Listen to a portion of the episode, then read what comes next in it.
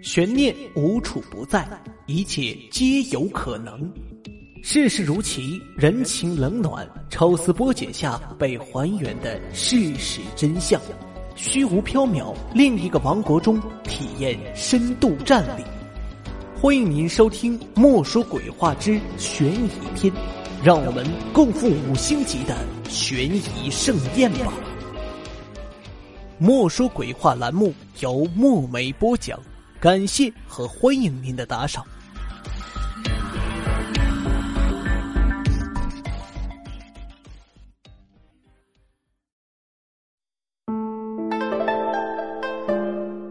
最近呢，因为生病的关系，一直没有录制小说，在这里跟各位说声抱歉。莫说鬼话栏目将持续的更新录制，感谢大家长久以来对墨梅的支持，谢谢大家。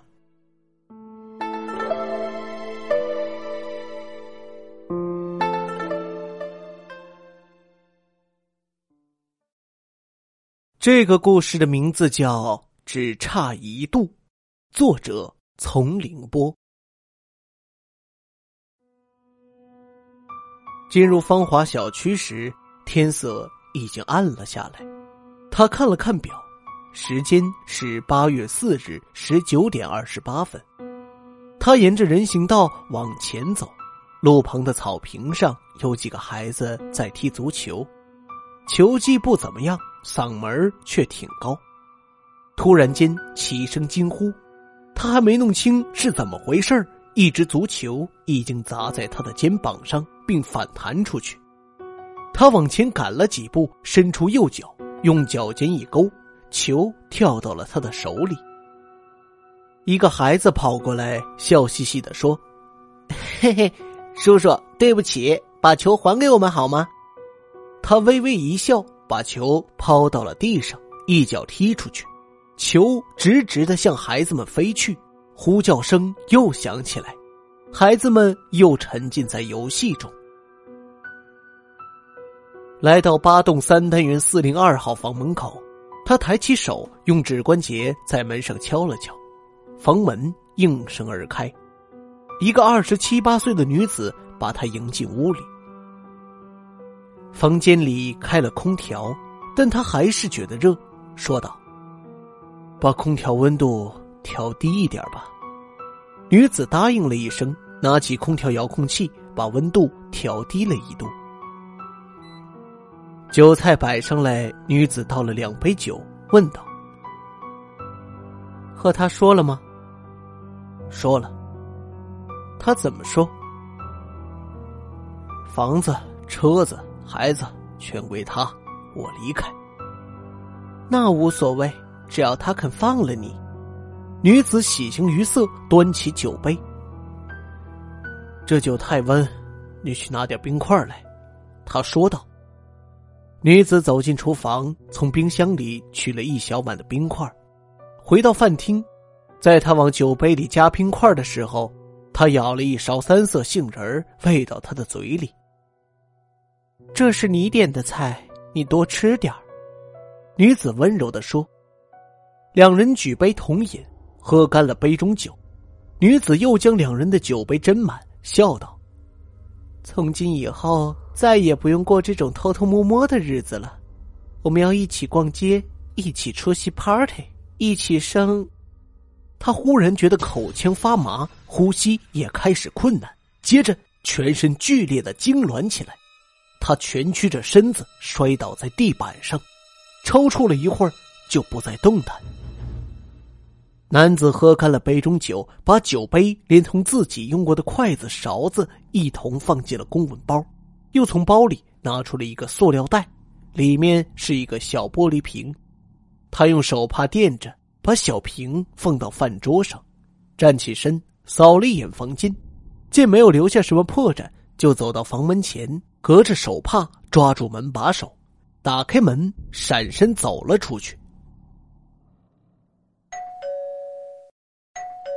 八月五日上午九点多，风华小区八栋三单元四零二号房门前，一个三十岁左右的消瘦男子一边按门铃，一边喊房主的名字：“华丽，开门呐，！”华丽。”屋里没有动静，男子有些焦急，握起拳头用力敲门。对面的住户被他惊动，一位老太太探出头来。男子一看，忙问：“李阿姨，您这两天有没有见到华丽？”李阿姨说道：“是王瑞呀，我昨天下午出门买菜时，看到华丽从外面回来，她的眼圈红红的，好像哭过。”之后就没有见过他了，他不在家吗？你打他电话看看。我已经打了十多遍了，座机、手机都没有人接听。打他单位电话说他今天没去上班，也没有请假。我不放心，所以过来看看。王瑞显得很焦急，不会出什么事儿吧？前几天我在阳台上晾衣服，听到他在屋里很大声的说话，好像在和人吵架。后来还听到摔东西的声音。李阿姨也担心起来，王瑞觉得不妙，于是打幺幺零报警。警察破门而入，在饭厅里发现了女主人的尸体，她已经死去多时了。经法医鉴定，死者是中毒身亡。从死者唇边散发出的轻微杏仁味推测，可能是氰化物中毒。死亡时间是在八月四日十九点至二十一点之间。警察收集了相关物证，并提取了现场留下的指纹。经过调查，死者名叫华丽，是本市人民医院的药剂师，单身。王瑞是华丽的前任男友，本市某报社记者。两人于三年前分手，但分手后一直保持联系。目前，王瑞已婚，并于去年底做了父亲。据王瑞说，昨天中午他接到华丽的电话，华丽情绪低落，好像喝了不少酒，在电话里一直哭泣，要和王瑞见面。王瑞当时在 B 市采访，答应回来后去看他。晚上。王瑞回到 A 市时，已经快十二点了，就没有过来。今天一大早过来看他，没想到发生了这样的事。八月四日晚上七点至九点这段时间，你在哪里？负责做笔录的警察问。我在从 B 市回来的路上。王瑞回答。有谁可以证明？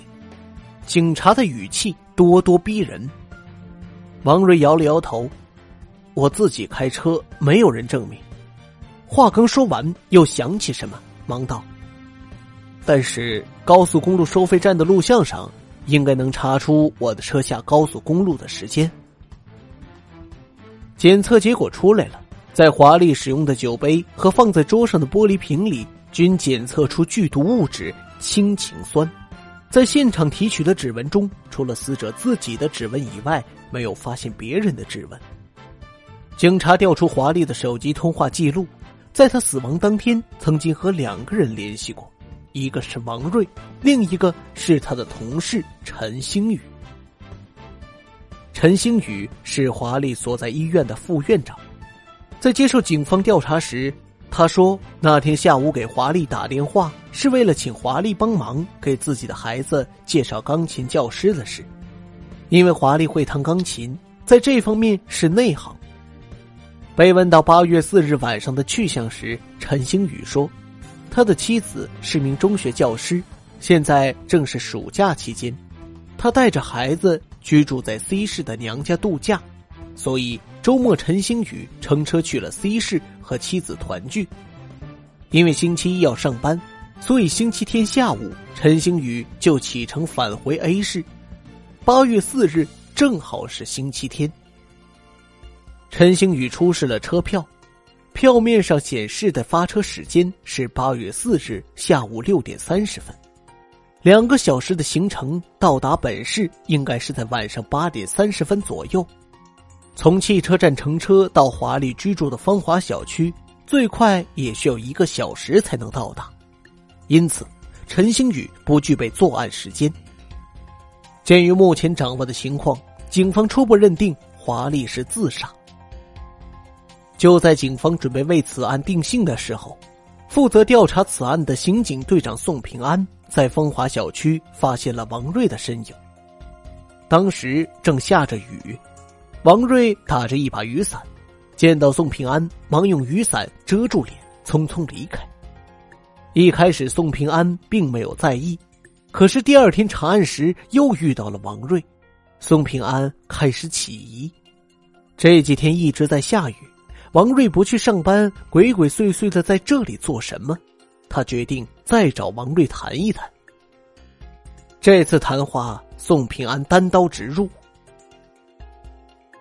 三年前，你被华丽抛弃，你不肯罢休，纠缠了他很长一段时间，直到现在还对他关怀备至。如果说华丽是死于情杀，你有作案动机。什么？你还在怀疑我？我的确对华丽不能忘情，可是，王瑞急急的为自己辩白，宋平安摇手制止了他。虽然高速公路收费站的录像能证明你的车在华丽死亡的时间段里仍在高速公路上行驶，却不能证明当时你在车上。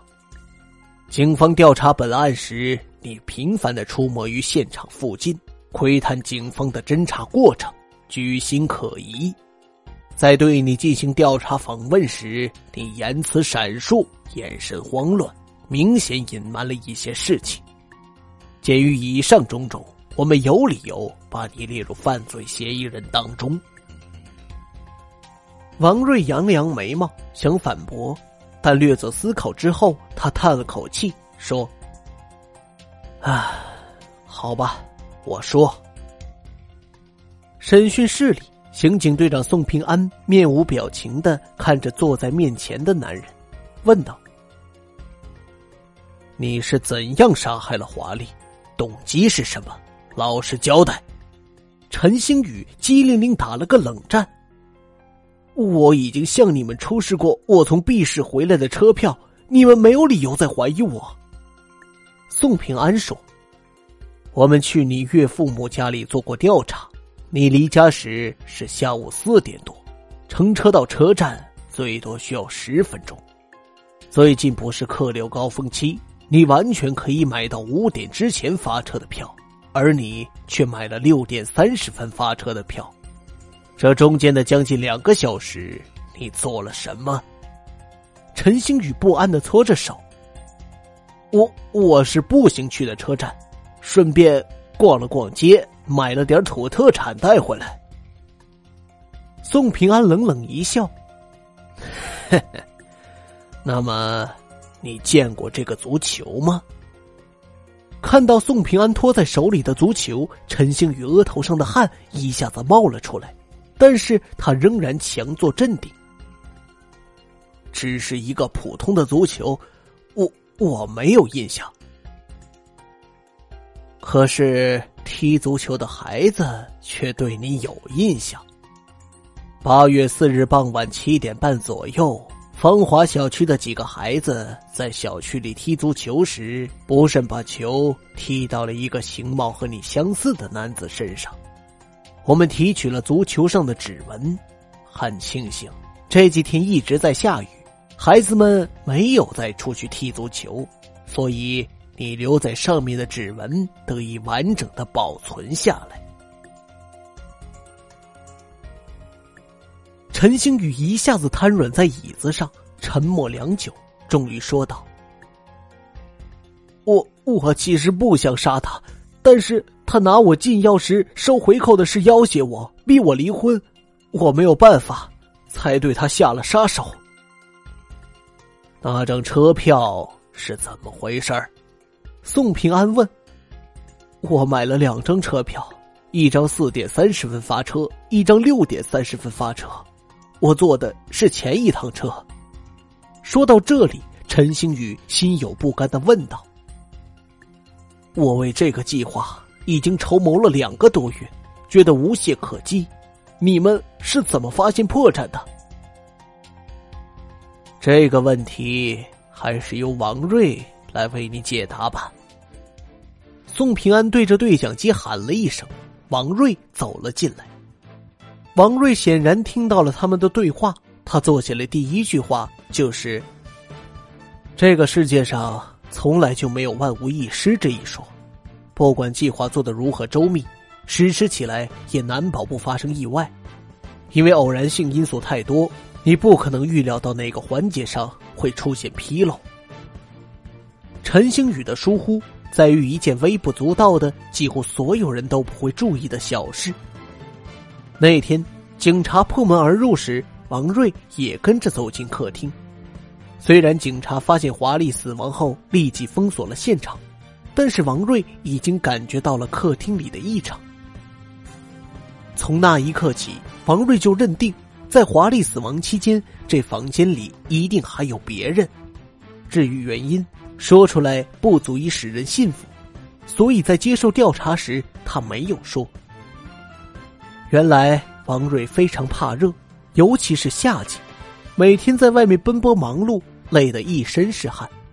回到家第一件事就是把空调打开。他和华丽同居后，发现每次只要他回来，华丽就会找条披肩披在身上，并且远离空调的出风口。经询问才知道，华丽是阴寒体质，耐热怯寒，她受不了二十六摄氏度的低温。从那以后，在王瑞和华丽共同的家里，二十七摄氏度变成了标准的室温。王瑞虽然稍显闷热，但是为了华丽，他愿意忍受这一度的热度。可是，在华丽的死亡现场，室温凉爽，王瑞看了看空调的温度，显示是二十六摄氏度。